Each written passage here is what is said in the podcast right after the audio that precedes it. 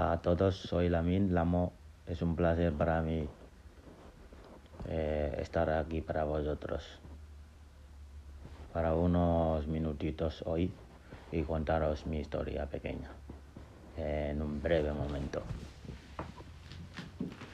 Y algunas ideas que serán beneficiosas para, para mí o fueron beneficiosos para mí. No he estudiado mucho eh, en la escuela, pero en la vida se puede, se puede estudiar eh, de muchas maneras. No solo en la escuela, pero también en la experiencia de la vida también, ¿no? Y tengo la oportunidad hoy de poder hablar con, con algunos jóvenes o de mi edad o más jóvenes o mayores. Depende de cada uno y esto es para los que están interesados en ellos mismos y interesados en su futuro. ¿Vale?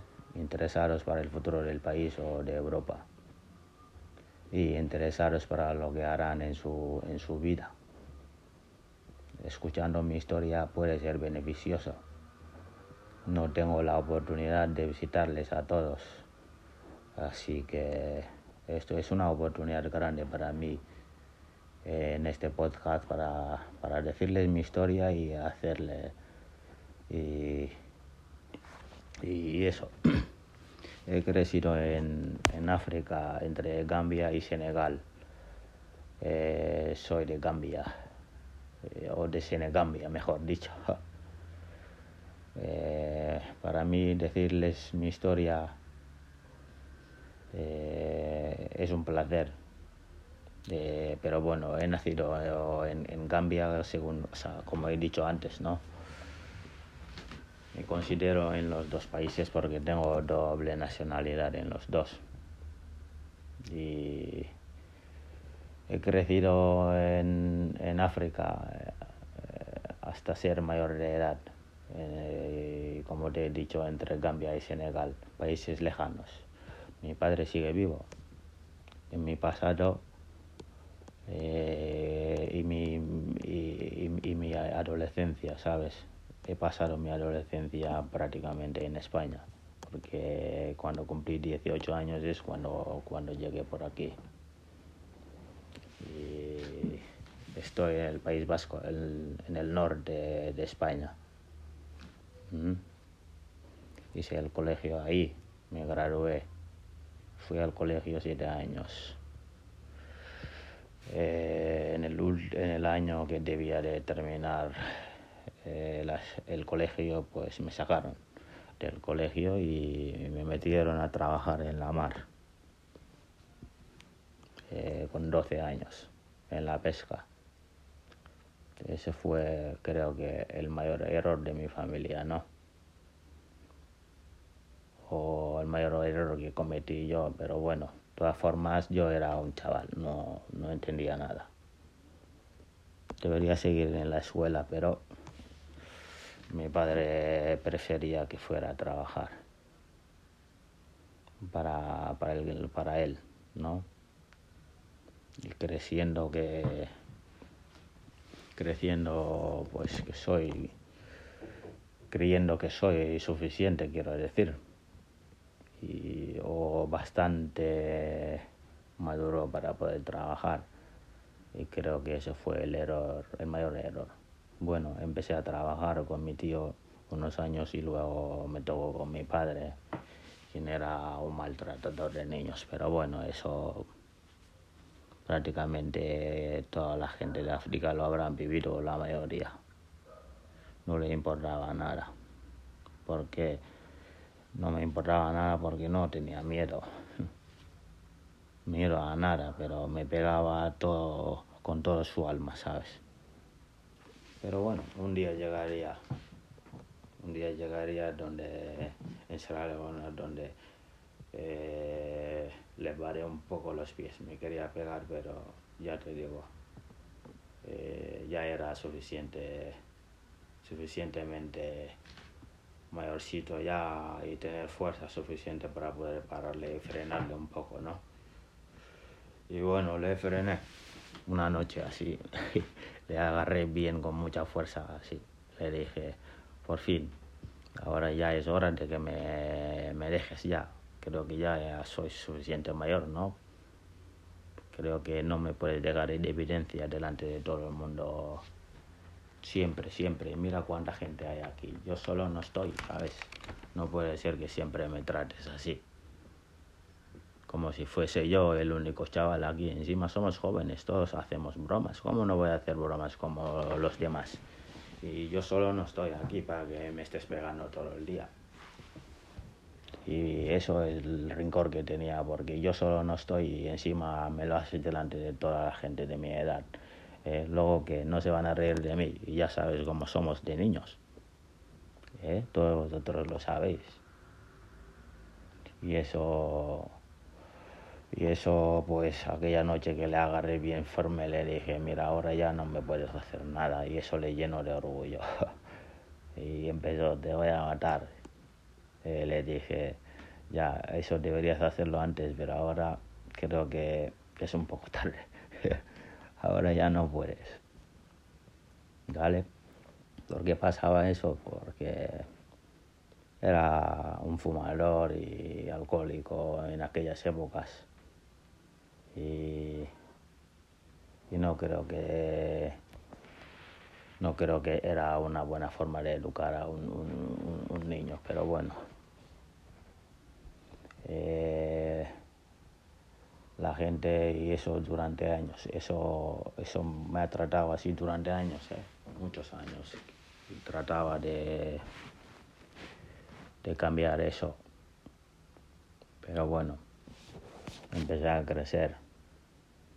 Eh, y cuando dije, ya no me puedes pegar, hombre, déjame ya, ya está bien, porque no me puedes dejar siempre en evidencia delante de todo el mundo. Y eso le reventaba, ¿sabes? Para ir era una faltarle, ¿vale? Pero bueno, eh, era una forma de pararle los pies porque si no, sabes, ahí en África te pueden pegar a tu padre las veces que quiera y no puedes levantarle la mano porque ya sabes cómo es.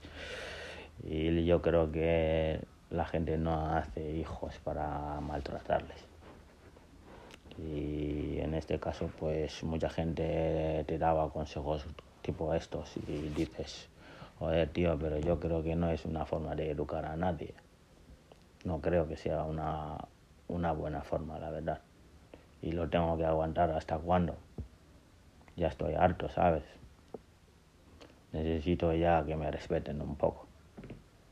Y que no me dejen en evidencia como, como si fuese yo aquí el perro malo de todos los perros. Y bueno, a partir de ahí pues empecé a crecer de fuerza, eh, a saber que ya no me pueden hacer nada y y empecé a ser pues eh, mayor, ya empecé a tener eh, fuerza, ¿sabes? Y, y, les paré un poco los pies, me empecé a tener más responsabilidades, empecé a ser el capitán del barco, llevarlo a la mar, ir y volver, y ya sabían que ya soy suficiente mayor ya para poder hacer las cosas, ¿sabes? Y bueno, eh, cuando volvimos a Gambia, una vez también intentó, intentó dejarme en evidencia delante de todo el mundo, ya sabes, porque cuando hay gente alrededor, la gente, pues como bien entenderás, se excitan y se lo creen mucho. Y vale, yo le dije, espérate, espérate, me querías pegar con 18 años ya, cogí una hacha y, y esto. Y esto es real, ¿eh? Le dije un paso más, solo un paso y te hago en trozos. A partir de, ahí ya veo, vio que las cosas ya no eran bromas ya. Empezó a decir, hostia, ese no, eh, no lo reconozco. ¿Eh? empezó a decir, eso es para formarte, ya sabes, eh, no para hacer, hacerte daño. Le dije, yo, yo estoy hasta los cojones estoy, estoy harto. He pasado aquí todo, todo, lo he visto como, como un maltrato. No es una formación, pero bueno, ya soy mayor y sé lo que quiero y empecé a coger responsabilidad mayor que, que antes como como ya os he comentado antes el capitán y, y eso y aprendí muchas cosas pero bueno eh, cuando volví pues ha cambiado unos un año así creo eso es, estuve un año, porque en esas épocas que os comenté antes fuimos a Sierra Leona, ya sabes. Eso es otro país lejano de nuestro país. Y ahí pues empecé a crecer y, y bueno, empecé a saber hacer muchas cosas de la mar y ya la responsabilidad aumentó muchísimo. Y al, al, al volver en Gambia pues... Eh, ya me dejaron con total libertad y total responsabilidad ya con todo. Estuve un año ahí cuando le vi a, a mucha gente, muchos jóvenes como yo o gente mayores que nosotros, pues estaban hablando durante esas épocas de que querían venir a Europa y hablando bien de, del continente y bueno, como bien entenderás, nosotros hemos vivido en la miseria mucho y eso es algo que odio yo como persona. Personalmente yo odio la miseria y es lo que tenemos nosotros en África. Y bueno, eso es lo que me ha provocado querer salir de ahí y venir en Europa pues para ser, para ser algo mejor.